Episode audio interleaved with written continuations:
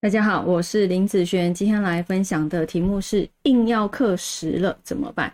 一般呢，我们在讲硬哈，就是属于硬克时伤这个组合啊。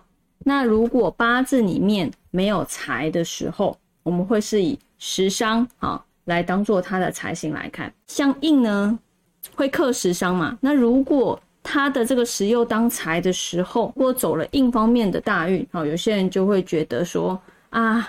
像这种通根的运势，哦，那他的财运就惨了。好，我们来看看是不是真的这样。这个八字呢，是我在网络上随便看的哈，这是年月日时，目前走己土、己和丑土，好，这方面的大运。我刚刚讲这个八字里面，啊，基本上是没有财运的，啊，那我们会以食伤来当做他的财。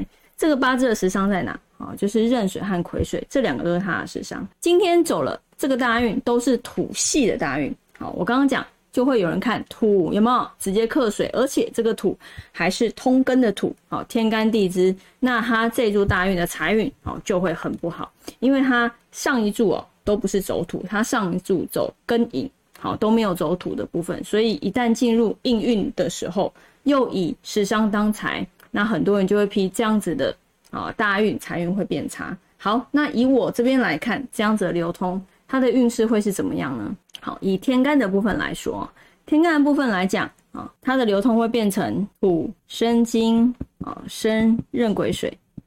好，在我来看，它的这个水其实是没有伤的。好，其实是没有伤的。一旦它没有伤的时候，我就不能判断说它的这个大运，它这个东西会变差。好，因为这是食伤嘛，我们会等于财运来看，所以我也会讲说，它目前虽然是走好这个印大运的时候。但是他的财运并不会比上个大运还要弱。好，上个大运我看走根引，好，如果带根的时候也是变成金生水啊，好，金生水，所以上个大运跟这个大运的财运其实状况是差不多的，是差不多的，并没有因为他走了这个应大运变了比较偏弱的状况。好，以大运来讲，我这边来看是没有。当然流年里面会不会有？